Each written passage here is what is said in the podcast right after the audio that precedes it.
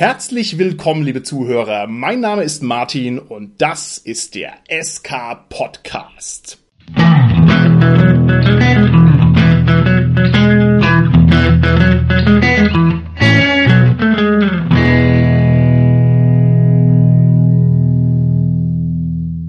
Wir machen heute wieder eine kleine Interviewfolge und in dieser Interviewfolge werden wir uns hinabwagen in die düstersten Abgründe des virtuellen. Wir werden uns mit dem fernmündlichen Rollenspiel beschäftigen. Und wen könnte ich zu diesem Zweck auch anderen geladen haben als die beiden, die man auch den Neo und den Morpheus des Online-Rollenspiels nennt, nämlich Patrick Jedamczyk und Daniel Neugebauer vom System Matters Verlag. Herzlich willkommen, ihr beiden. Ja, hallo. Hallo.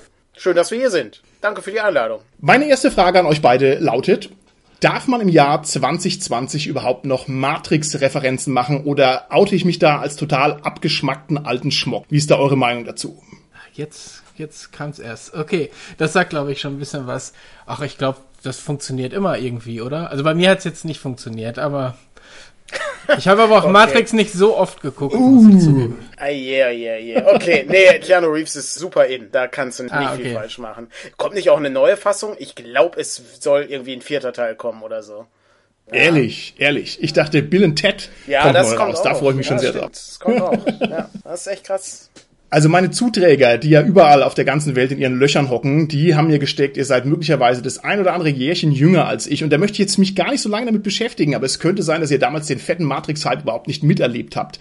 Denn im Jahr 99 war das halt der Film, ne? Also ohne Scheiß. Also seitenstarke deutsche Zeitungen haben also Leitartikel und Feuilletons gefüllt mit diesen blöden Filmen und so weiter und so fort. Also ja, ja. War nicht eure Experience doch, mit dem doch, Film? Doch, natürlich, auf Videokassette und so. Ehrlich? Doch, klar. Im Religionsunterricht haben wir den Nein. Geguckt. Ja, klar, ist es die Jesusfigur und so. Doch, doch. Das hatten wir alles durchgehört. Ja, ich sag mal, die Matrix-Legende wurde, glaube ich, vernichtet durch Teil 2. Nein, durch Teil 2 wurde sie angekratzt. Teil 3 hat sie dann doch ziemlich äh, erschüttert, äh, sage ich mal, ja. Absolut. Mir ist gerade auch gefallen, ich habe den nur auf HD DVD oh, oh, oh. noch bei meiner Mutter zu Hause rumliegen in meinem alten Zimmer, weil es da jetzt für die Xbox mal so ein Modell gab. Das heißt, ich müsste mir den eigentlich auch noch mal besorgen, um ihn noch mal wieder vernünftig gucken zu können oder irgendwo zu streamen. Aber ja. Aber war das nicht eine der frustrierendsten Filmerfahrungen, die man so haben konnte, erst Matrix 1 angeguckt zu haben und es war so ein phänomenaler Film und dann kommt der zweite oder dritte Teil, es war ja. einfach wie ein Tritt in die Kniekehlen. Ja. War hammermäßig, oder? Ja, es war unglaublich. Wie eine Trilogie so bergab gehen konnte, ist wirklich krass. Also ist echt echt hart. Aber ja, ich glaube, hieß es da nicht sogar, dass, ja, das ist auf eine Trilogie ausgerichtet oder so. Das kann mir keiner erzählen. Da haben die den ersten Teil gemacht und dann, das guckt jeder, wir müssen irgendwas machen. Ja. Und dann müssen wir noch uns zwei weitere Filme ausdenken. Naja, ich, darum, also auch den vierten Teil, da warte ich nicht drauf. Bill und Ted ist da wesentlich spannender. Ich denke es auch. Der Film hat bei mir unter anderem ausgelöst, dass ich Actionfilme einfach verachte, weil irgendwie im zweiten Teil ist so eine LKW-Schlacht drin, die oh, irgendwie eine ja. halbe Stunde lang dauert, wo ich gedacht habe, was ist es? Ich will was über Existenzialismus angucken und was auch immer und jetzt geht mir nicht irgendwie Geballer, ich hasse euch. Also es hat mich tief beeindruckt, auch im Negativen, muss ich sagen. Ja, das ist leider wahr. Okay, dann möchte ich mal von unseren vorbereiteten Interviewfragen abweichen und mich jetzt völlig ins freie Fabulieren hineinstürzen. Und zwar, wir beim SK Podcast, wir haben so ein bisschen die Tradition, dass wir erstmal so ein paar kleine, einfache Warm-up-Fragen vorne wegschicken. Und zwar würde ich gerne euch beide mal fragen, was ist eigentlich eurer Meinung nach real? Woran macht ihr die Realität fest? Bitte löst dieses Problem mal jetzt. Ja, die Frage ist ja, existieren wir überhaupt oder denken wir uns das alles nur aus, ne? Ja, also ist das alles hier nur eine Gedankenwelt und habe ich mir ausgedacht, dass ich jetzt hier in so einem Podcast sitze und einen kleinen Rollenspielverlag führe. Und warum habe ich mir nicht ausgedacht, dass ich einen Multimillionärverlag habe? Aber uh, äh, clever, clever. Guter, guter Punkt, ja. Ich halte das da wie Bender bei Futurama. Das ist im Grunde das Credo. Die Realität ist das, was du daraus machst. Okay, gut. Und dann muss man einfach das so hinnehmen, wie es einfach ist, ja. In Anbetracht der Realität gerade da draußen, muss ich gestehen, ist natürlich gerade jetzt nicht die große, tolle Realität ist, sondern es ist schon eine Realität mit einigen apokalyptischen Zügen. Wobei sie, apokalyptisch ist es ja auch nicht. Also. Ich finde das gerade interessant, weil die Bedrohung da draußen irgendwie häufig sehr irreal also, ne, so ein ja, kleiner Virus. Ist ja auch unsichtbar, genau, natürlich. Und irgendwie, es ist ja auch nicht, das habe ich schon ein paar Mal gesagt, ist ja auch nicht so, dass die Leute, die den kriegen, plötzlich zu Zombies werden, wie man sonst sich so, was weiß ich, Virengeschichten, die so apokalyptisch sind, vorstellen. Ich will es jetzt nicht auf eine Grippe runterrechnen, aber es ist eben eine harte und sehr viel stärkere Form der Grippe, die man so kennt. Darum war das am Anfang, glaube ich, auch so sehr irreal. Und ja gut, jetzt werden wir schon wieder zu ernst hier, glaube ich. Ja, Patrick Jedamczyk live im SK Podcast rechnet den Coronavirus ja, runter. Nee, auf, auf keinen Grippe. Fall. Auf keinen Fall, genau. Auf, es ist aufgenommen.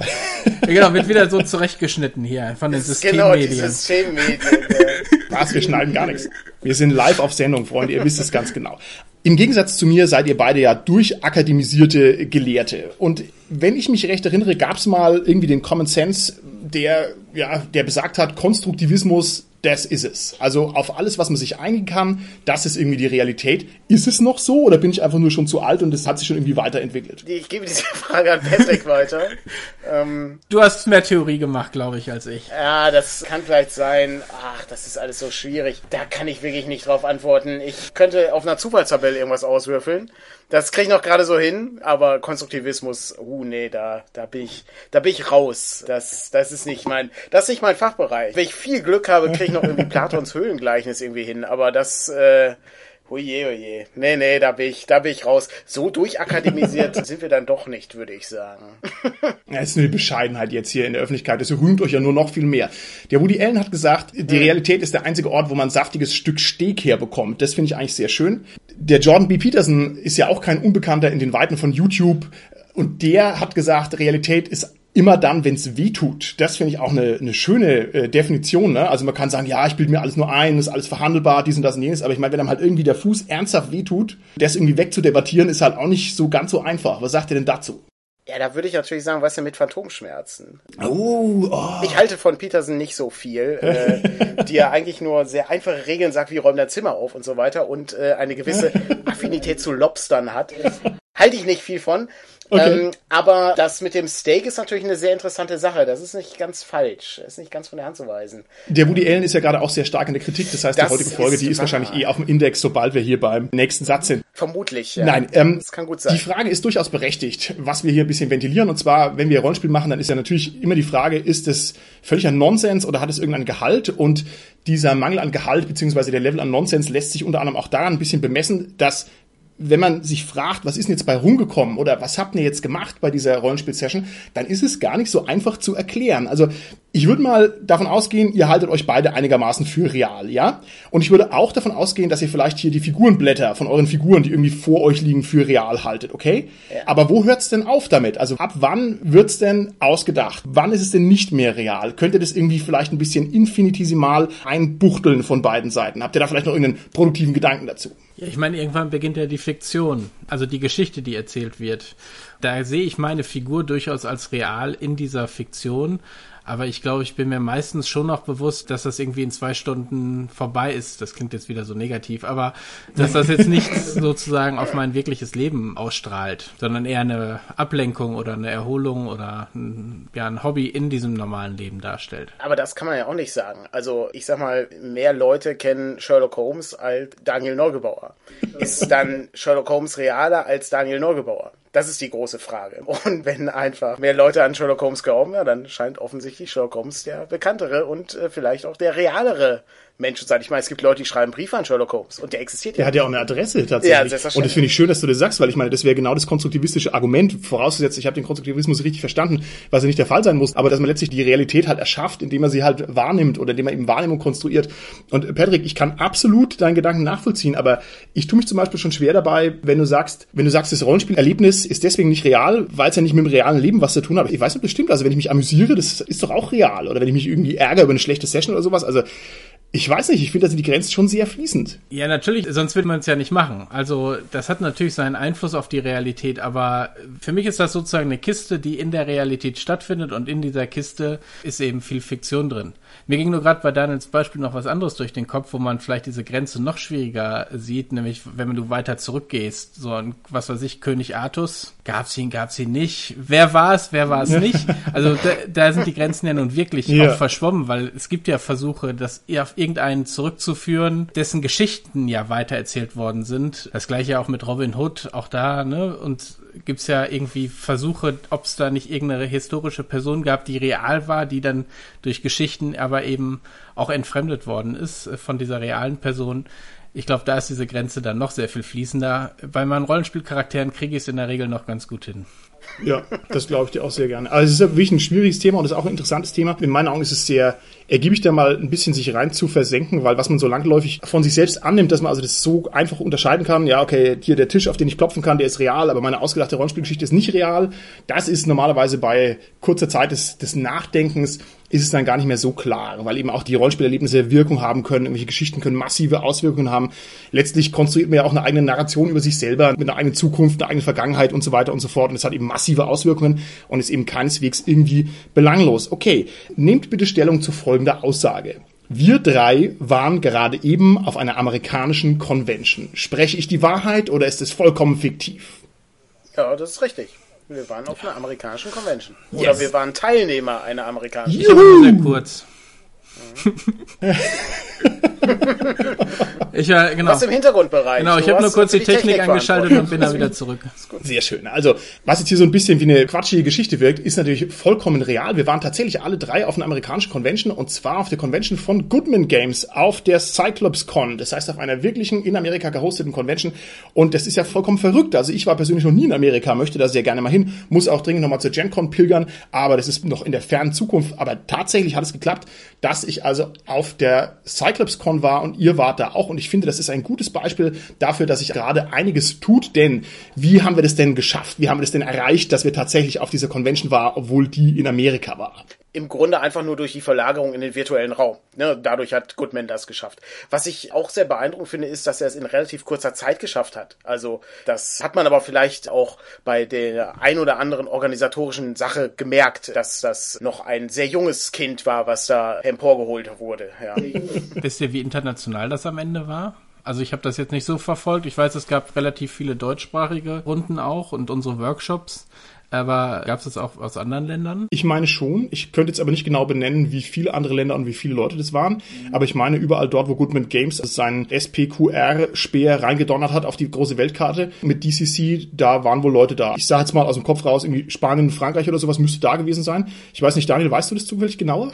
Ja, soweit ich weiß, hatten wir eigentlich ganz gut Spielrunden aus Deutschland. Das fand ich ganz cool. Also auch vielen Dank ne, an all die ganzen Spielleiter und so, die es gemacht haben. Und das war Frankreich, Frankreich, Spanien und ich meine auch Portugiesisch war ebenfalls dabei, weil in ja. Brasilien ist, meine ich, eine recht große Community. Und natürlich UK darf man nicht vergessen. Ja, ja. Wo dann natürlich auch nochmal diese, und das trifft uns Europäer natürlich mit am härtesten, diese harte Zeit.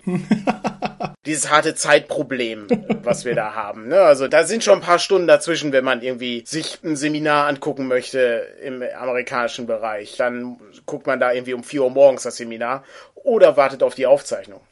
Genau, vielleicht müssen wir noch mal ganz kurz erklären, ein bisschen bodenständiger, was wir also konkret gemacht haben. Also diese CyclopsCon war eine Convention, die ist gelaufen über Discord. Discord ist irgendwie IRC für junge Leute. Oh Gott, ich bin heute dermaßen verhaftet. Dieser Matrix-Einstieg habe ich jetzt total 20 Jahre zurückgerissen. Also das ist ein Chatprogramm, ein Sprachprogramm, weiß nicht, wie man es nennen soll. Und da kann man also sehr schnell, sehr einfach und gratis irgendwelche Server aufziehen. Und über diese Server ist es tatsächlich gelaufen. Das heißt, da waren die ganzen Spielrunden, da waren Programmpunkte, da waren Seminare, da war Ask Me Anything und so weiter und so fort. Und das war letzten Endes die Convention. Und ich finde, die war sehr nah an echten Conventions dran, rein so davon, was die Angebote anging. Ich fand sogar, die hatte durchaus eine Menge Vorteile. Zum Beispiel war sie natürlich sehr günstig, man hatte also keine Anfahrt, man musste da keine Parkplätze suchen oder irgendwie sonst was. Also diese ganzen räumlichen Probleme, die haben sie natürlich in Luft aufgelöst. Wie war denn eure Erfahrung mit der CyclopsCon? Könnt ihr es noch ein bisschen griffiger runterbrechen? Ist euch im positiven Sinne irgendwas aufgefallen oder im negativen Sinne? Was ich sehr beeindruckend fand, war eigentlich die Fülle an Angeboten. Damit hatte ich gar nicht ja. so gerechnet. Ich meine irgendwo gelesen zu haben, dass 500 Teilnehmer ungefähr ja. auf der Con waren. Ich vermute, dass das wahrscheinlich noch ein paar mehr waren, weil ja einige Dinge auch live über Twitch ausgestrahlt wurden. Und ich würde schon sagen, dass das schon eine sehr gute Sache war insgesamt. Ansonsten, was mir noch aufgefallen ist, war, dass es viele Seminare gab. Das finde ich immer gut. Also ich bin jemand, der nicht so gern spielt auf den Cons.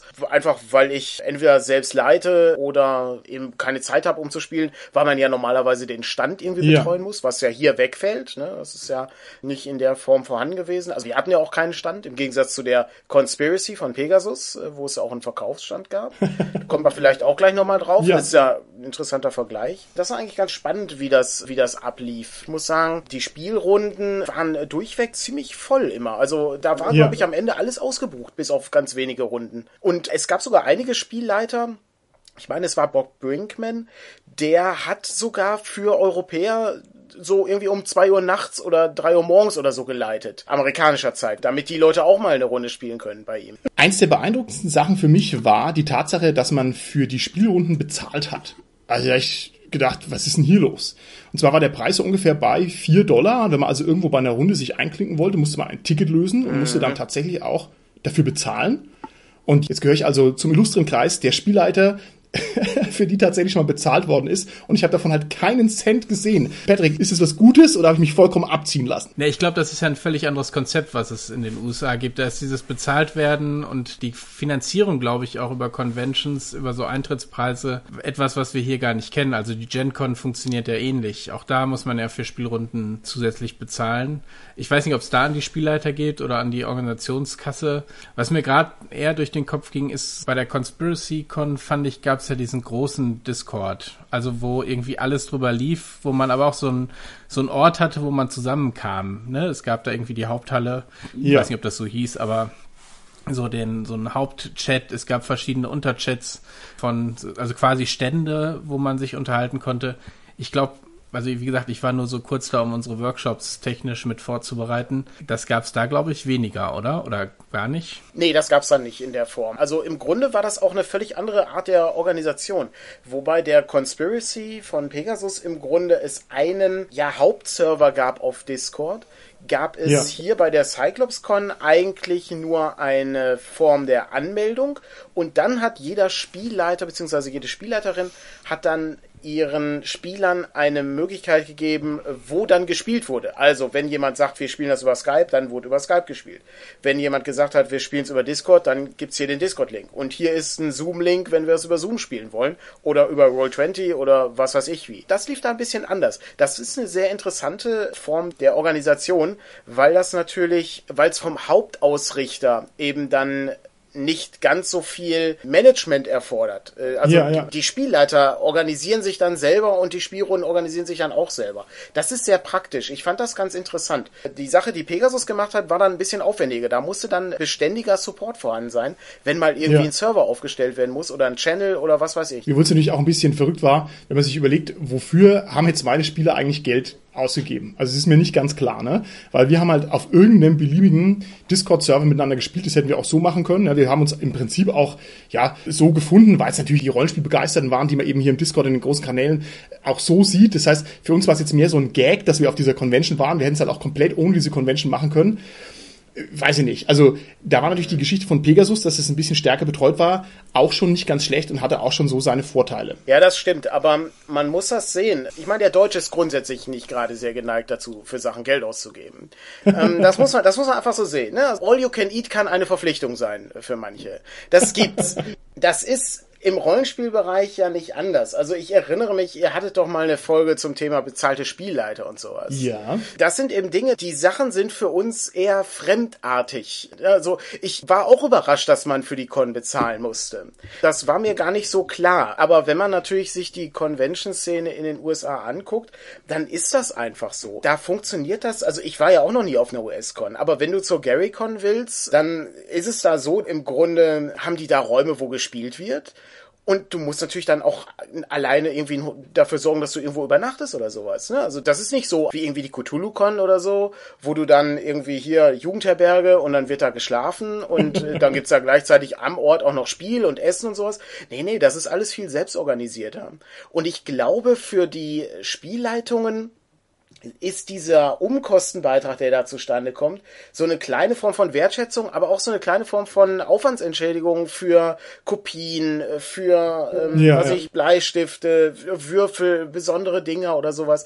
Das ist, glaube ich, schon ein wichtiger Teil des Ganzen. Das gehört da irgendwie mit dazu. Und dann hast du natürlich noch diesen Faktor, den wir ja in Deutschland auch nicht so groß haben, diese Form von, man spielt mal bei Harley Stroh oder so.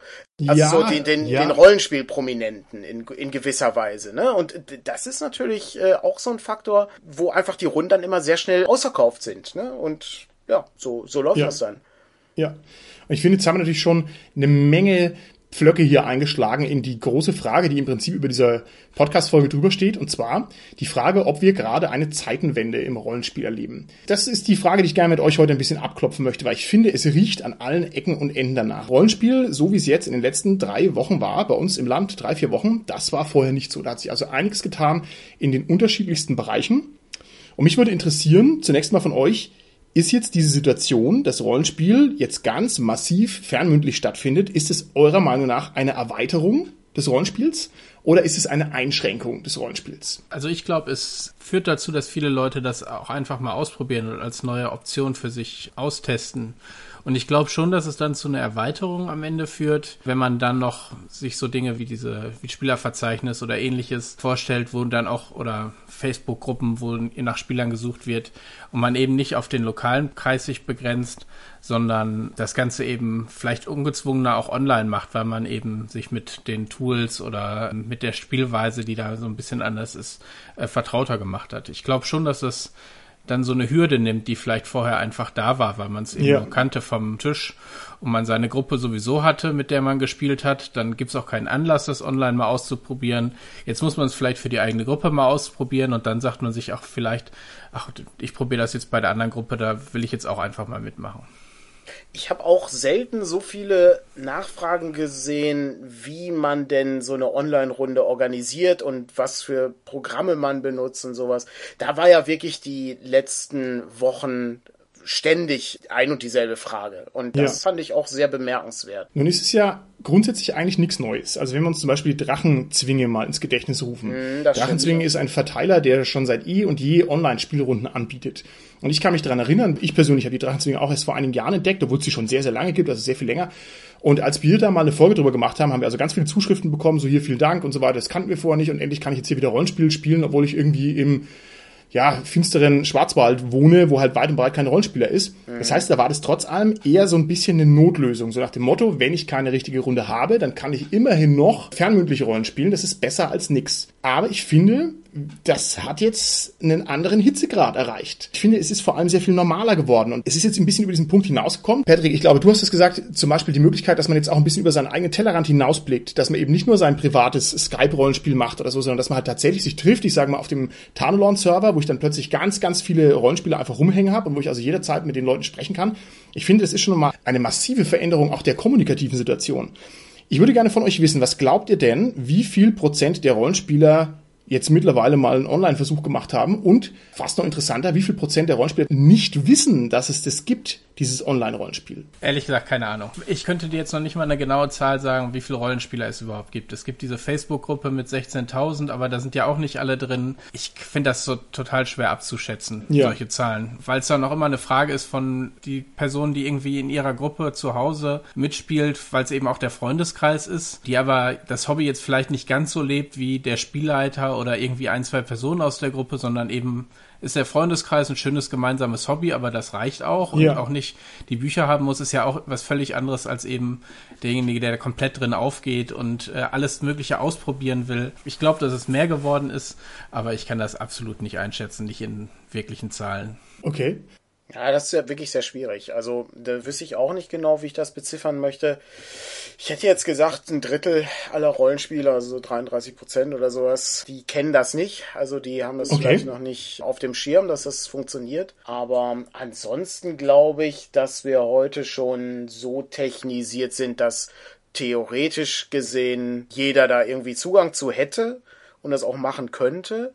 Aber ich glaube, dass es so Szenen gibt, also dass es wirklich so virtuelle Rollenspielgruppen gibt, die sich nur über das Internet kennen, also die sich auch so Ja. nie getroffen haben oder sowas.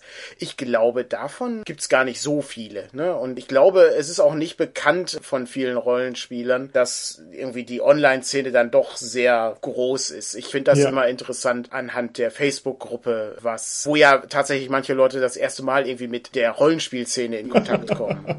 Ist denn eine anständige Gruppe? Ich bin leider kein Facebooker. Da bin ich halt wie ein Amish, ja, der unterm Stein wohnt. Diese 16.000 Mann Facebook-Gruppe über Rollenspiel, kann man da reingehen oder geht man da rein und ist dann quasi abgeschreckt für sein ganzes Leben? Das ist schwer zu beantworten, ähm, da einfach die unglaubliche Menge an Mitgliedern eine Kommunikation natürlich nicht leicht macht. Ne? Das, ist, okay. das ist ja die große Problematik an Facebook. Die Kommunikation auf Facebook ist ja eigentlich kaum möglich, gerade wenn es irgendwie riesige Gruppen sind. Also das funktioniert einfach nicht. Das ist bei Discord übrigens genauso. Also ich glaube auch, dass bei Discord es nicht irgendwie möglich ist, mit vielen Leuten auf einem Server irgendwie einen Gesprächsverlauf irgendwie aufrechtzuerhalten, weil einfach nach drei Stunden der Beitrag verschwunden ist, den du geschrieben hast. Ja, das ja, ist ja, super ja. schwierig. Da sind tatsächlich die alten Foren noch immer besser organisiert. Ich glaube, dass die Flut schon so ein bisschen gestiegen ist im Laufe der Zeit, was mhm. dieses fernmündliche Rollenspiel angeht. Und zwar, ich meine, Social Media ist ja mittlerweile Alltag von jedem, jedenfalls zum gewissen Level. Dann haben wir die YouTubisierung der Welt gehabt in den letzten Jahren, also dass halt jeder ständig sich alles auf YouTube anguckt. Und das war natürlich für unser Rollenspiel ein ganz, ganz großer Schritt nach vorne, dass man also in die Runden mal reingucken konnte, auch von außen, auch ohne dass man bei jemandem im Wohnzimmer sitzt. Und es könnte also sein, dass jetzt hier die Discordisierung der nächste Schritt ist und dass es also vielleicht einfach sehr viel normaler wird, dass man online spielt. Und ich kenne tatsächlich auch Leute, die den Großteil ihrer Runden online haben und auch schon vor Corona hatten mhm. und die über diese Online-Runden dann auch wieder an neue Leute rankommen. Also für die das völlig normal ist, dass sie sagen, okay, sie klicken sich jetzt da und da ein, sie organisieren das irgendwie und kennen die Leute halt gar nicht mehr persönlich. Da würde ich euch mal fragen, wäre das was für euch? Also wäre das für euch eine vollwertige Art des Rollenspiels, mit der ihr ganz persönlich gut klarkommen würdet? Oder sagt ihr, nee, das Herz des Rollenspiels ist letztlich der Wohnzimmertisch und das reale Beisammensein der Leute, die um den Tisch rumhocken und Blödsinn machen. Ich habe vor Jahren, also das ist wirklich sehr, sehr lange her, da gab es das D20-Weltenforum noch. Ich weiß nicht, ob einer der Hörer sich daran erinnert. Da habe ich mit einer Gruppe über Fantasy Grounds gespielt und man musste nebenbei Skype laufen lassen.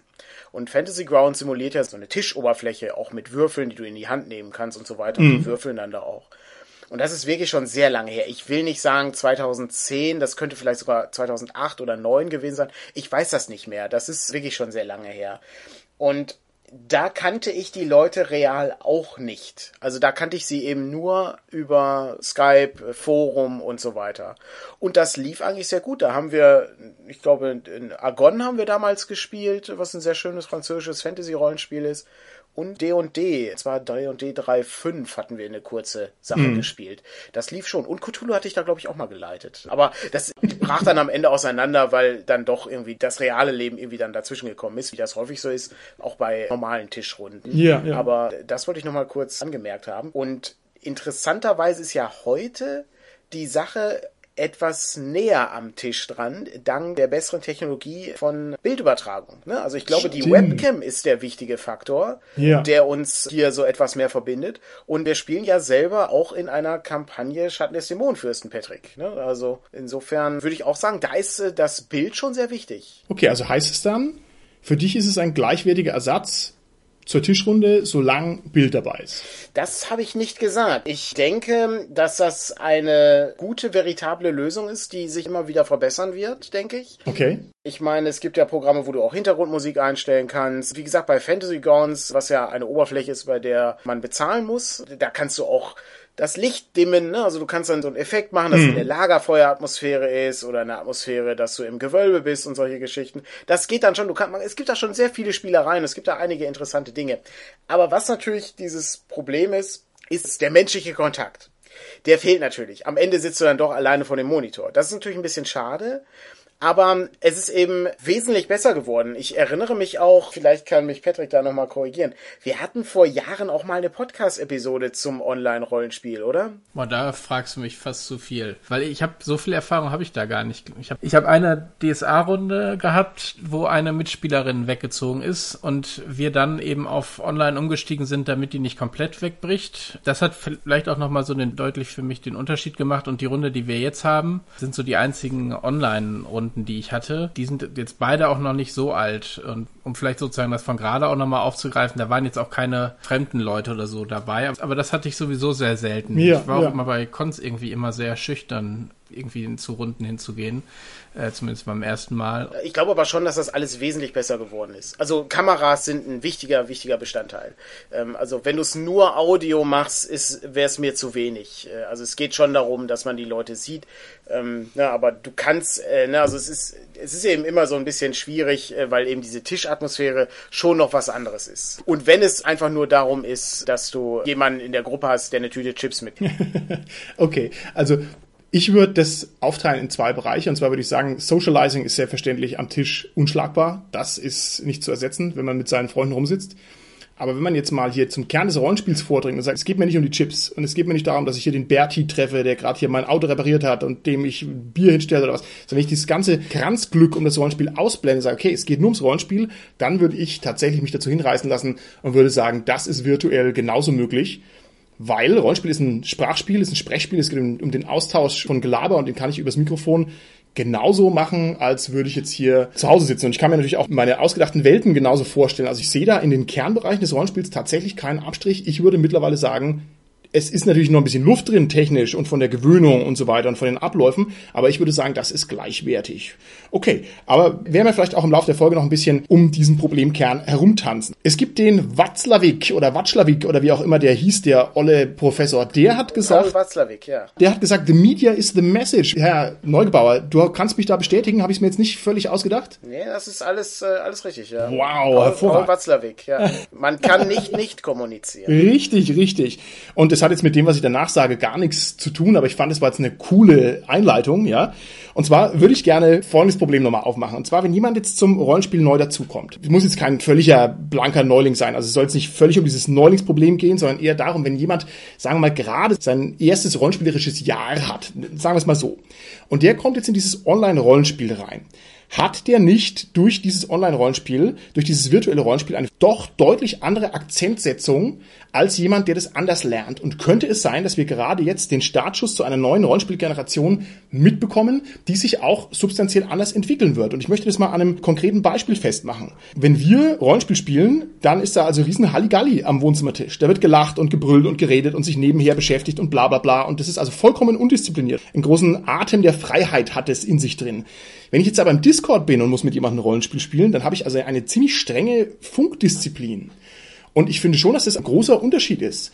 Glaubt ihr, das ist ein Faktor, der tatsächlich sich dazu eignet, das gesamte Rollenspielerlebnis signifikant zu verändern oder nicht? Ich würde fast behaupten, meine Erfahrungen sind eher also andersrum wäre jetzt vielleicht auch falsch ausgedrückt, aber ich habe den Eindruck gehabt, für tiefes Rollenspiel hat der Tisch immer noch besser funktioniert. Das sind jetzt meine persönlichen Erfahrungen, okay. weil ich den Eindruck habe, ich sag mal, die soziale Kontrolle ist vielleicht vor der Kamera etwas geringer. Du kannst viel schneller abgelenkt werden. Ne? Also es, es ja. hier beim Handy, was weiß ich, dir fällt gerade was ein, du guckst mal eben kurz hier was.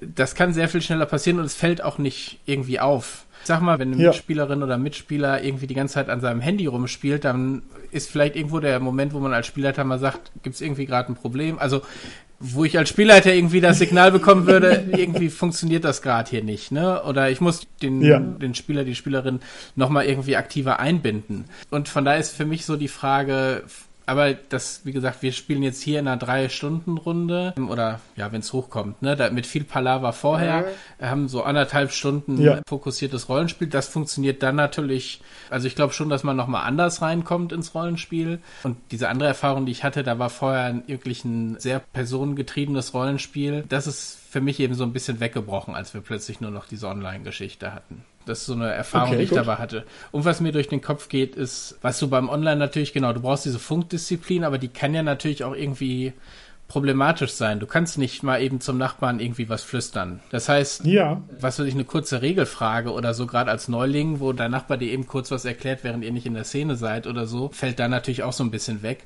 Aber ich glaube, das sind jetzt keine riesigen Nachteile, die das Ganze hat, sondern das sind die kleinen Unterschiede, die das Ganze hat. Ich wüsste also nicht, ob ich im Online-Rollenspiel es hinkriegen würde, so wie früher zu Uhrzeiten. Ich weiß nicht, ob ich es heute überhaupt noch hinkriegen würde, aber so um 12 Uhr anfangen und um 2 Uhr nachts aufhören. Solche Rollenspielrunden würde ich mir, glaube ich, online nicht zumuten, weil ich glaube, dafür ist es dann zu lange vor dem Monitor, während das so am Tisch halbwegs gut geklappt hat. Okay. Ich gebe die Frage direkt nochmal weiter an dich, lieber Daniel, und zwar lautet sie, ist die Funkdisziplin ein so dominanter Faktor, dass sie dazu geeignet ist, jemanden zu prägen für die Zukunft? Ich glaube, was Patrick umrissen hat, sind schon die wichtigsten Kernelemente. Tatsächlich ist das größte Problem, glaube ich, in der Online-Kommunikation, dass du in einer Konferenz immer nur einen Dialog führst. Das ist das Hauptproblem. Ja. Ähm, da oh, muss ja. man, ne, also da muss man wirklich schon diese Disziplin wahren. Und äh, ja, das kann gut sein. Also das kann durchaus möglich sein, dass man, wenn man durch das Online- oder das virtuelle Rollenspiel sozialisiert wurde, in Anführungszeichen, äh, dass ja. man da eine andere Form von ja, Kommunikationsdisziplin hat. Das kann gut sein, ja. Nächste Frage, die in eine ähnliche Kerbe schlägt, ist die technische Limitiertheit beim Online-Rollenspiel auf Karten und auf Würfelwürfe. Ich bin jetzt tatsächlich nicht der, der sich mit allen Sachen auskennt, aber ich kenne zum Beispiel Roll20 und da hat man einfach eben den Bildschirm, auf dem man drauf guckt das ist eben eine flache Sache und da legt man halt seine Maps drauf und die Dinge, die das Programm leisten kann, ist, dass es mir eben eine Würfelwürfe ausspuckt mit allerlei Modifikatoren. Jetzt kann man natürlich sagen, ja und, wieso ist das jetzt ein, ein, Problem? Es ist vielleicht kein Problem, aber es ist schon eine sehr starke kulturelle Prägung, wenn ich sowas sehr lange mache, weil dann denke ich nämlich, Rollenspiel sei Maps und Würfeln. Aber das ist es ja nicht. Und ihr zwei seid ja Profis. Ihr wisst, der Rollenspiel geht ja in jede Richtung. Ja, ich kann Wackeltürme aufbauen. Ja, ich kann völlig materialfrei spielen und Würfelwurf befreit spielen. Und ja, und deswegen also selbe Frage, andere Geschmacksrichtung. Glaubt ihr, dass diese technische Fokussierung auf die Würfelwürfe und auf die Maps, dass die prägend sein kann? wenn man damit sozialisiert wird. Da glaube ich tatsächlich nicht dran. Also natürlich ist es irgendwie kompliziert, Dread zu spielen mit einem Jenga-Turm. Da wüsste ich nicht, wie das geht. Aber es heißt nicht, dass es da nicht irgendeine Möglichkeit gibt. Ich erinnere mich an eine Diskussionsrunde. Ich glaube, das war jemand aus der Drachenzwinge, der hat durchaus Dread online gespielt mit einer Variante. Aber ich weiß leider nicht, wer es gemacht hat. Die Sache ist, dass man natürlich auch erzählerische Spiele durchaus spielen kann, wie zum Beispiel ne, Fate, wo du ja keine mhm. Dungeon Maps brauchst oder sowas, sondern vielleicht lieber Karteikarten, die in der Mitte liegen, wo irgendwas draufsteht. Oder auch, weiß ich hier, ein ruhiges Jahr, wo du irgendwie was malen musst oder so. Ne? Also es geht ja auch alles online. Mhm. Das kann man durchaus machen. Ich glaube, da kann man durchaus noch ein paar Dinge tun. Also, wie gesagt, kompliziert wird's wirklich nur bei diesen Sachen, die ja irgendeine Form von Geschicklichkeitsspiel beinhalten oder so etwas. Aber ansonsten. Ich erinnere mich zum Beispiel, dass äh, wir früher, als wir eben das Argon über Fantasy Grounds gespielt haben, da gab es eigentlich gar keine Karten im Sinne von Häuser oder Burgen oder irgendwie sowas, sondern es hm. wurde ab und an mal ein NSC-Bild gezeigt oder so. Ne, das war dann, das war's dann im Grunde genommen, wo dann der Ankerpunkt war zur Spielwelt. Okay. Ich glaube auch, vielleicht ist es sogar in die andere Richtung gehen, dass es mit einfacheren Systemen schneller gespielt wird. Also den Schatten des Dämonenführers spielen wir ja kaum mit Karten. Ich glaube, ab und an bringst du mal eine rein aus dem Kampagnending. Ja. Aber ansonsten Stimmt. spielen wir komplett ohne Karten. Wir nutzen Roll20 im Prinzip wirklich nur für die Würfelwürfe. Also ich habe Roll20 auf dem zweiten Bildschirm laufen und nicht irgendwie direkt vor der Nase, sondern da sind die anderen Leute und okay. dann wird ab und an mal auf den Knopf gedrückt für eine Probe und das war's. Wir spielen es einfach erzählerischer und ich glaube, das kann man bei vielen Spielen machen. Ja. Und vielleicht ist es sogar so, dadurch, dass die Hürden, sowas als Spielleiter ja auch vorzubereiten, also ich habe es nie bis in die Tiefen gemacht, aber die Karten vorzubereiten, hier Token zu haben. Ich weiß, wir hatten das sogar teilweise benutzt und dann Lebenspunkte da einzutragen und solche Geschichten. Da sind die Hürden ja einfach auch noch mal größer. Vielleicht ist das sogar eine Geschichte, die noch stärker hinführt. Ich habe auch von Gründen gehört, die Trello irgendwie für die Karteikarten gearbeitet haben und sowas. Also ich glaube, was man überlegen muss, sozusagen als Verleger, muss man vielleicht den einen oder anderen Hinweis noch machen, wie man bestimmte Spiele auch online spielen kann. Da kamen jetzt auch Fragen. Das ist vielleicht was, was man nochmal mitnehmen kann, um das mit zu erklären. Aber ich glaube, ein Hindernis ist es nicht, dass man zwingend jetzt wieder auf Karte und Miniaturen über die Karte schieben kommen muss. Okay. Vielleicht würdet ihr mir zustimmen, wenn ich sagen würde, Rollenspiel ist immer auch ein bisschen eventlastig. Das heißt, ein Rollenspielabend ist eine Sache, wo man sich drauf freut, wo man vielleicht irgendwo hinfahren muss, was ein sozialer Event ist, was so ein bisschen so ein Akzent ist, vielleicht im Wochenlauf. Also eine besondere Sache, die man jetzt nicht so einfach mal eben aus dem Ärmel schüttelt. Glaubt ihr, dass sich das stark ändern könnte. Und zwar stelle ich mir zum Beispiel vor, wir haben jetzt dann demnächst mal irgendwann einen riesengroßen offenen Discord-Channel, ja, systemagnostisch, nicht von irgendeinem Verlag oder sowas, wo einfach die ganze Zeit 500 bis 1000 Rollenspieler rumlungern und zwar jeden Tag.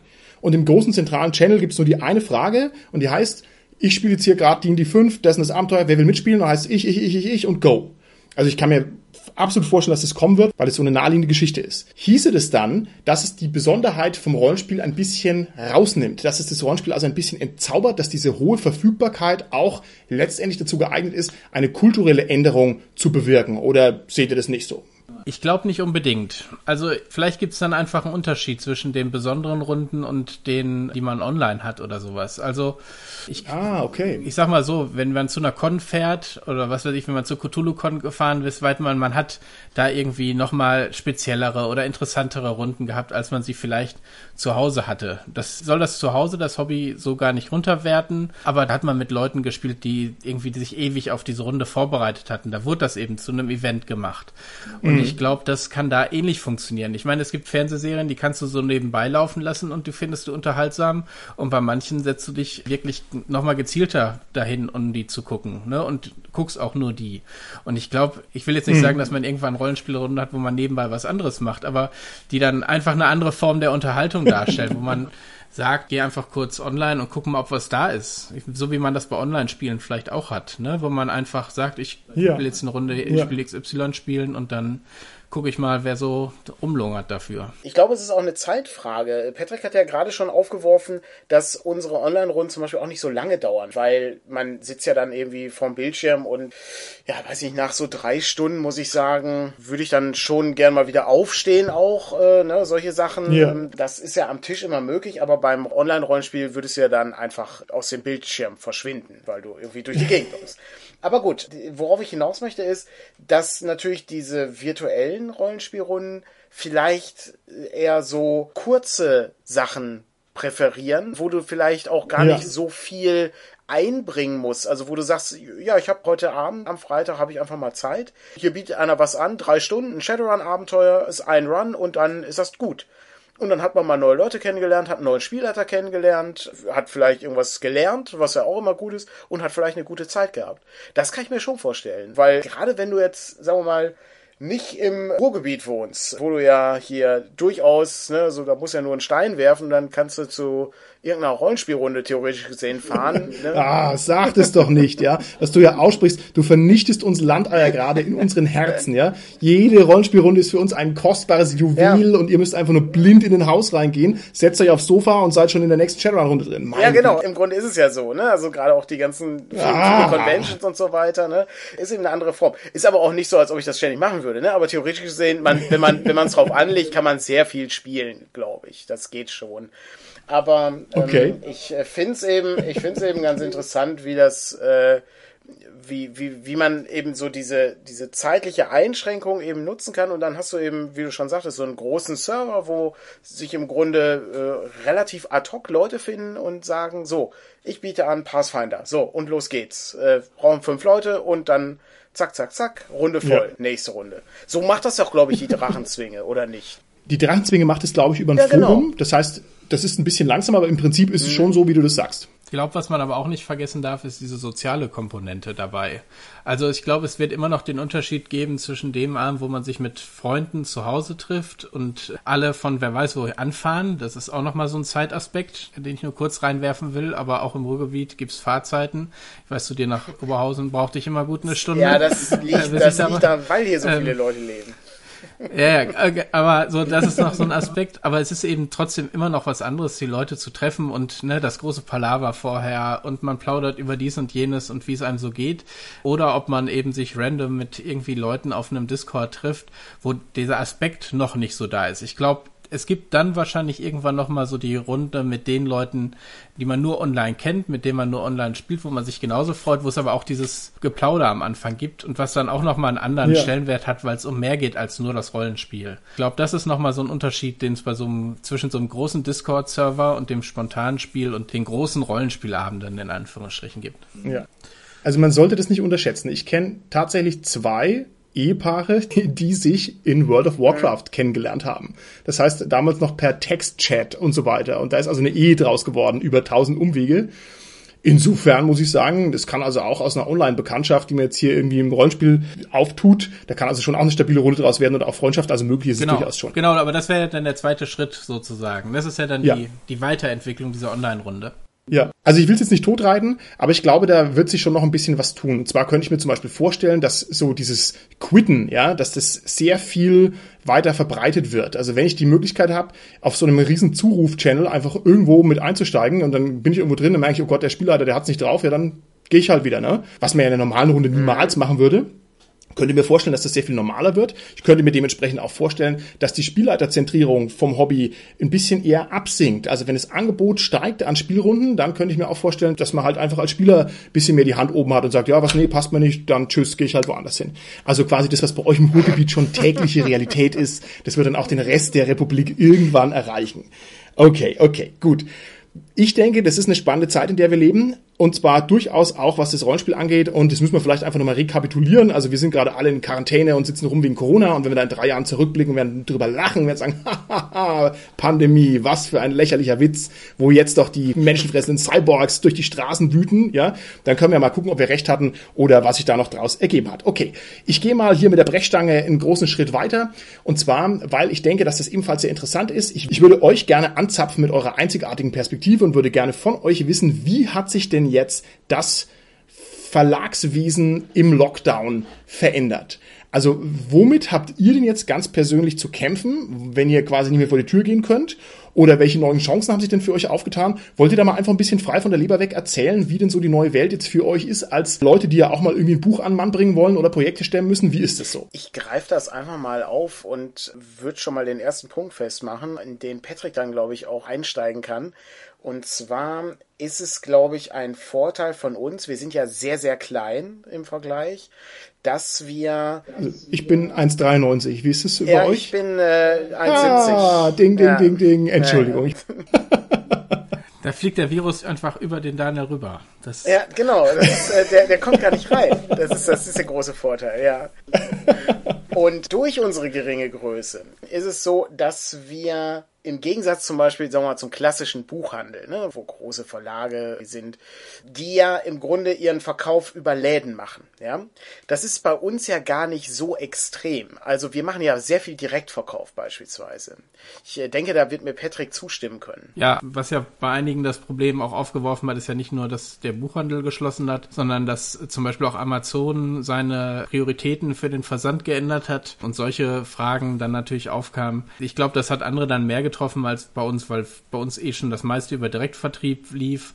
Und auch wenn ich jetzt so zurückdenke, habe ich auch nicht den Eindruck, dass jetzt Händleranfragen, die paar, die wir haben, jetzt massiv zurückgegangen sind. Also ich glaube, in in dem Zusammenhang hat es uns jetzt nicht wirklich stark betroffen und auch von dem Alltag. Ne, wir haben kein Büro. Also unser Büro okay. ist äh, unser jeweiliges Zuhause und das Einzige, was ich gemacht habe, ist, dass ich aus dem Lager, was bei meiner anderen Arbeitsstätte ist, ich arbeite ja nur Halbzeit für den Verlag, an der anderen Arbeitsstätte ist eben auch unser Lager. Von da wurde dann eben Kram mitgenommen hier nach Hause und ich hatte hier zu Hause also quasi ein Versandlager, um weniger äh, unterwegs sein zu müssen. Das heißt, es wurde viel mehr von zu Hause verschickt, als es das noch vor Corona war. Okay. Äh, das ist, das führt dann eben auch mal dazu, das haben wir ja bei uns ja auch angegeben, dass eine Lieferung mal länger dauert, weil das eine Produkt dann doch jetzt nicht mehr hier war oder so.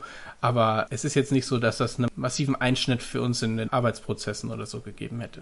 Also, Patrick, wenn du jetzt sagst, ihr habt kein Büro, das klingt so negativ, du musst ja sagen, euer Büro ist einfach die ganze Welt, ja, die ihr eben durchwandert und euch inspirieren lasst, ja, und dann Kontakte knüpft und so weiter. Ich finde, so klingt es sehr viel schöner, natürlich auch sehr viel richtiger. Aber das ist natürlich jetzt auch ein bisschen ein Problem, wo halt Corona ist. Oder ist es tatsächlich so, geht ihr nicht raus? In eurem Beruf? Ich muss auch weiterhin arbeiten. Also ich mache das ja auch nur als Halbtagshobby. Ja gut, du bist systemrelevant. Du hast, glaube ich, auch einen, äh, ich einen, einen Ausweis, Ausweis ja, als, als systemrelevant bekommen für den Logistikbetrieb.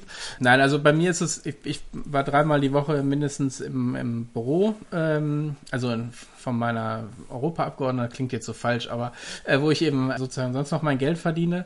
Das habe ich jetzt auf zweimal die Woche reduziert. Ich glaube, Ostern war dann nur einmal die Woche. Das heißt, ich versuche schon möglichst auch mehr zu Hause zu sein. Hatte viel meiner Einkäufe sowieso schon anders geregelt. Das heißt, die sind auch geliefert worden. Das heißt, ich musste auch nicht mehr viel raus. Von daher war ich eben im Prinzip ein, zweimal die Woche wirklich unterwegs, jetzt abseits von vielleicht einmal kurz irgendwie einen Spaziergang oder zum Briefkasten, um Briefpost oder so wegzubringen.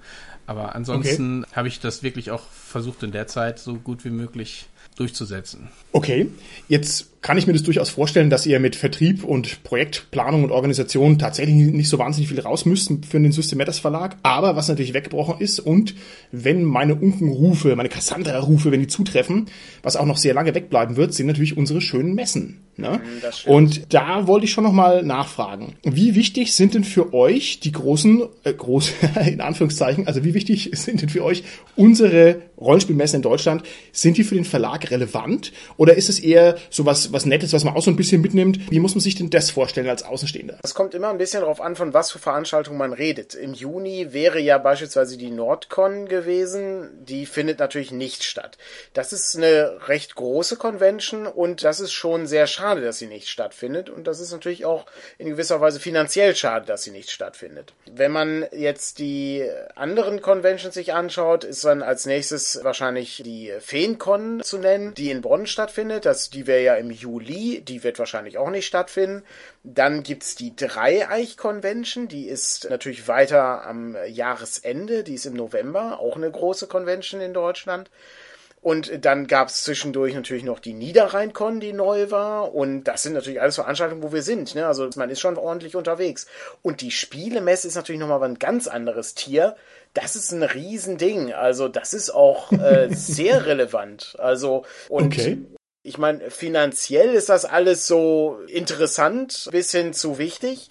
Und der andere Punkt ist aber, dass Leute dich sehen. Also das ist, glaube ich, noch viel wichtiger. Ja, ja. Und wie ich ja schon sagte, wir sind ja klein, das heißt also, uns übersieht man ja auch leicht, weil wir ja nur 1,70 groß sind, also ich zumindest. Und das, äh, ja, ja, den habe ich zurückgegeben. Ähm, und ähm, da muss man einfach sehen, das ist ein Punkt. Also wir machen seit elf Jahren diesen Podcast und diesen Verlag gibt's jetzt seit vier Jahren, glaube ich. Und es gibt immer noch Leute, die überhaupt nicht wissen, wer wir sind und was wir tun. Das ist äh, nicht schlimm, aber ich finde das immer sehr faszinierend. Weil die so groß ist die Szene ja dann auch nicht. Oh, da muss ich eine geheime Info dazu rausgeben. Und zwar habe ich mal den Markus Plötz gefragt, wie viele Rollenspieler gibt es eigentlich in Deutschland? Ja. Und habe auch tatsächlich gesagt, hier, Markus, du bist der Einzige in ganz Deutschland, der da eine verlässliche Zahl raushauen kann. Ne? Und der hat mir tatsächlich geantwortet, 100.000 Rollenspieler. Und ich finde, das ist doch mal so, als Zahl ist das doch mal ein schönes Wort, wo man sagen kann, okay, da kann man mal ein paar Nachtgedanken dran verschwenden, ja. äh, was man jetzt mit der Zahl macht. Aber als Hausnummer finde ich es jetzt nicht ganz uninteressant. Aber das ist jetzt nur mal als, als völliger Querschiff. Nö, halte ich auch nicht für unrealistisch. Also, wenn man überlegt, dass, sagen wir mal, die aktivsten Leute sind in dieser Facebook-Gruppe, ja.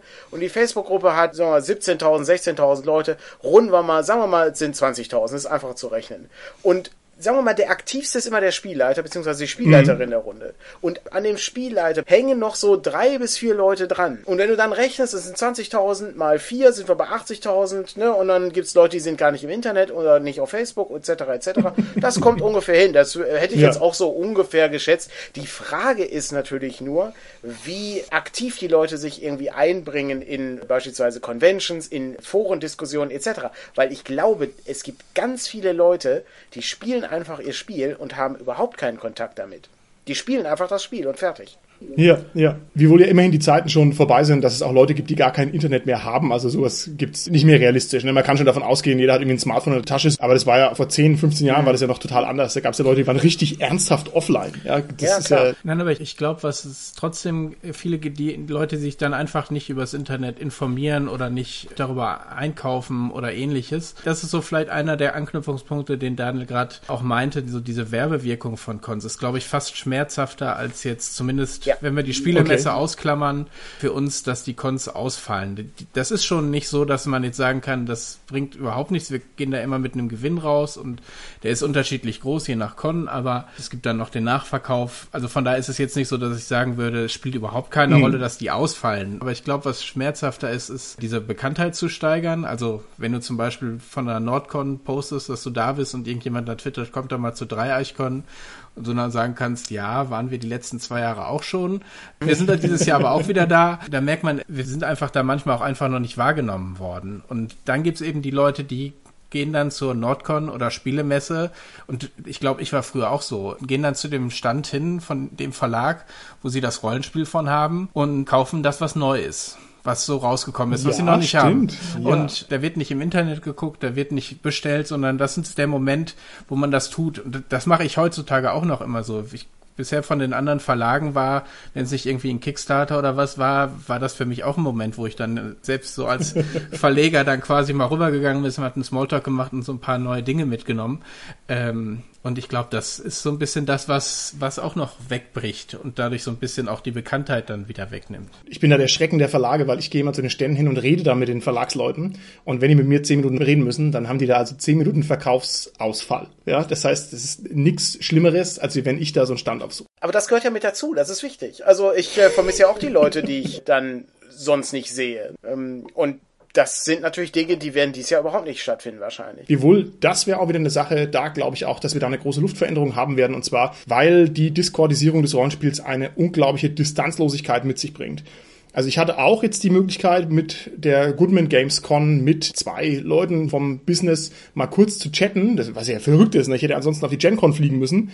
Und genauso wie wir uns jetzt zum Beispiel jetzt über Discord sehr unkompliziert besprechen können und wie man die ganzen Leute trifft, also das wird sich auch sehr verändern. Also ich glaube, dass dieser Moment der Con, wo man sagt, endlich treffe ich den mal wieder, den ich ja nur einmal im Jahr treffe, ich glaube, es könnte sein, dass sich das ein bisschen reduziert, sondern dass man also im großen Welt Discord-Channel einfach abhängt und da ist dann einfach wirklich jeder und zwar immerzu einigermaßen erreichbar. Ja gut, wir werden sehen. Ist natürlich jetzt ein bisschen in den Wind gesprochen, aber ich könnte mir vorstellen, das ändert sich auch noch. Ich glaube, was interessant wird, was ich zu Daniel vorhin schon sagte, ich glaube, wir haben in nächster Zeit fast mehr zu tun als, Ja, als vorher, weil es jetzt jede Menge Online-Cons gibt, wo wir natürlich sehr viel leichter präsent sein können, was aber eben natürlich trotzdem auch Zeit bedeutet. Ne? Also ich sag mal, wenn jetzt nehmen wir mal deine Homebase, die mein Würfelcon, da ist es ja so, dass wir die eigentlich nicht ansteuern konnten, weil das für uns sehr aufwendig gewesen wäre für einen Tag. Und wir hatten da schon eine Lösung, da irgendwie präsent zu sein, aber so, und jetzt gibt's quasi eine Online-Con und da sind wir natürlich gerne dabei. Ne? Und trotzdem muss man sich dann aber trotzdem überlegen, wie gehen wir jetzt daran, was machen wir, was bieten wir an, man muss diesen Verkaufsraum betreuen. Also das ist für uns auch nochmal interessant, eine neue Erfahrung. Die Erfahrung ist hier ein bisschen umgekehrt auf meiner Seite. Es zeigt mir nämlich, dass ihr unglaubliche Ruhrpott-Schnösel seid, ja, wo nämlich jeder immer da hinfahren muss nach Köln auf die ganzen Messen und jeder fährt immer durch ganz Deutschland und fährt fünf Stunden Autobahn, ist dann fix und fertig. Und wenn Machen ihr wir hier ja einmal andere. Richtung fahren müsst, dann ist es hier schwierig für euch. Drei Eich, um Gottes Willen. Dieser mitten in Deutschland. Da kann ja jeder hinlaufen. Nein, ich verstehe das natürlich voll und ganz. Es ist schwierig mit der Konfahrerei. Es ist vielleicht auch das, was für uns, die wir halt in den Rändern, Zipfeln und Winkeln Deutschlands leben, die ganze Sache noch ein bisschen krasser zu einem Event macht. Auf die Spielemesse fahren heißt halt, man steigt aus und ist fertig. Noch bevor man den ersten Schritt reingemacht hat in diese wahnsinnige Messe. Ne? Ich bin nicht sicher. Ich wohne irgendwie zehn Kilometer von der Messe weg, aber wenn der erste Tag ist, bin ich auch schon erschöpft. Da hatten wir schon Situationen, wo Daniel nach den ersten Besuchern reinkam, weil es Ja. Stau und solche Geschichten. Ja, da kam ich zu spät, obwohl ich echt, wenn hier kein Stau ist, 20 Minuten Fahrt ist oder so. Ja, Nein, aber, aber ich glaube genau, diese regionalen Cons sind eben der Anknüpfungspunkt für viele Leute, wie ich das gerade meinte. Ne? Die fahren vielleicht, wenn es hochkommt, noch zur Spielemesse, Ja. aber das ist schon sehr weit und auch eine völlig andere Art von Messe oder Convention als jetzt so eine Nordcon. Und darum versuchen wir ja schon so ein bisschen regional das auch abzudecken mit den paar Cons, die wir besuchen. Und jetzt gucken wir mal, wie viel wir online abdecken können. Ja, ich glaube, das ist ein gutes Schlusswort, sag ich mal. Wir schauen mal, ja, was jetzt diese Online-Welt so mit sich bringt. Es bleibt spannend. Dann muss ich aber von euch ganz dringend noch wissen, was ist denn aktuell bei euch verlagstechnisch ein bisschen in der Pipeline? Welche Produkte kommen denn auf uns zu? Was ist denn so ein bisschen kurz vor der Fertigstellung? Welche Geheimprojekte könnt ihr jetzt hier enthüllen? Ja, was ist denn von euch zu erwarten? Also ganz knapp quasi im Zusammenhang dieser Aufzeichnung wird English Erie im äh, System auftauchen. Das hatten wir ja schon vor ein paar Tagen angekündigt. Ein Solo-Rollenspiel mit, ja, mit Schauergeschichten. Und da ist das PDF jetzt dann auch direkt verfügbar. Und dann kommt bald das Buch, wird dann gedruckt. Das heißt, das geht jetzt quasi in dieser Nacht noch in den Shop. Also wahrscheinlich ist das jetzt schon da, wenn die Folge kommt. Und das gleiche gilt für Beyond the Wall. Da ist der Nachdruck jetzt angepeilt. Und Winterwald gibt's eine zweite Auflage, die wir so ein bisschen überarbeitet haben, wo wir ein bisschen grafisch was geändert haben. Genau, das sind die großen Neuerungen, die jetzt so unmittelbar vorstehen. Ebenfalls kann ich positive Nachrichten geben von den Abenteuern für Dungeon Core Classics, also den Betrachter aus der Tiefe habe ich vor kurzem zugeschickt bekommen. Da sind wir auch soweit fertig jetzt. Also das, da mussten ja noch so ein paar Fehler korrigiert werden, die wir ähm, gefunden haben im Fahrenlektorat, wie das immer so ist. Da sieht man ja immer noch mal was. Und auch der Aufstieg des Chaos äh, nähert sich der Vollendung. Und äh, Schwerter gegen den Tod, heißt es auf Deutsch, wird ins Layout gegeben im Laufe der Woche noch. Und dann äh, wird das auch langsam fertig. Und ansonsten haben wir noch, was haben wir denn sonst noch in, im Angebot? An Mythos World arbeiten wir gerade sehr intensiv. Da haben wir vor kurzem das Logo gebaut. Das ist ja eine Cthulhu-Variante für PBTA-Spieler. Also das heißt, wir haben so das Grundgerüst von Dungeon World und haben dann hier Ermittler gegen den Cthulhu-Mythos, ne? wie in den 20er Jahren zum Beispiel. Und da bauen wir gerade das Layout. Also wie gesagt, Logo ist fertig, aber jetzt geht es darum, wie soll das Buch denn aussehen? Denn wir bauen ja immer das Ganze ein bisschen um, damit es gefälliger ausschaut. Okay, das ist ja eine Riesenmenge, was da auf uns zukommt. Das ist ja toll. Gut, ihr Lieben, dann würde ich sagen, haben wir jetzt hier einiges abgedeckt. Und dann möchte ich mich bei euch bedanken für das Interview. Hat mir sehr viel Spaß gemacht. Aber abschließend kann ich euch nicht aus dem Studio lassen, bevor ich jetzt hier von euch in die Hand eine Prognose bekommen habe, wann denn eurer Meinung nach die nächste wirkliche echte Convention stattfindet. Also wann werden sich die Leute wieder richtig treffen und da kommt natürlich jetzt euer ganzes Weltwissen, eure ganze Prognosefähigkeit, ja, euer Gefühl für die Abläufe der Dinge muss jetzt da alles reingelegt werden. Also jetzt will ich's hören. Patrick, wie schaut's aus bei dir? Was ist dein Tipp für die nächste Con, die stattfindet? Also wenn wir es irgendwie halbwegs diszipliniert hinkriegen und im Herbst nicht die große neue Welle kommen, befürchte ich Dreieich. Okay, gut. Und Daniel, bei dir? Ich hätte Dreieich gesagt oder Morpheus. Das ist, glaube ich, die erste Con des genau. Jahres immer. Und das wäre dann im Jahr 2021 äh, die nächste Con. Äh, aber ich bin auch Pessimist. ich meine, vielleicht, vielleicht ist es ja auch so, Weltenwerker war die letzte und die erste. Oh, das kann auch sein. Im, im März, März, dann, ja. ne? Stimmt, das war die letzte neue Con. Ja, da sind selbst da schon schon, warum geht man hin oder nicht. Aber genau.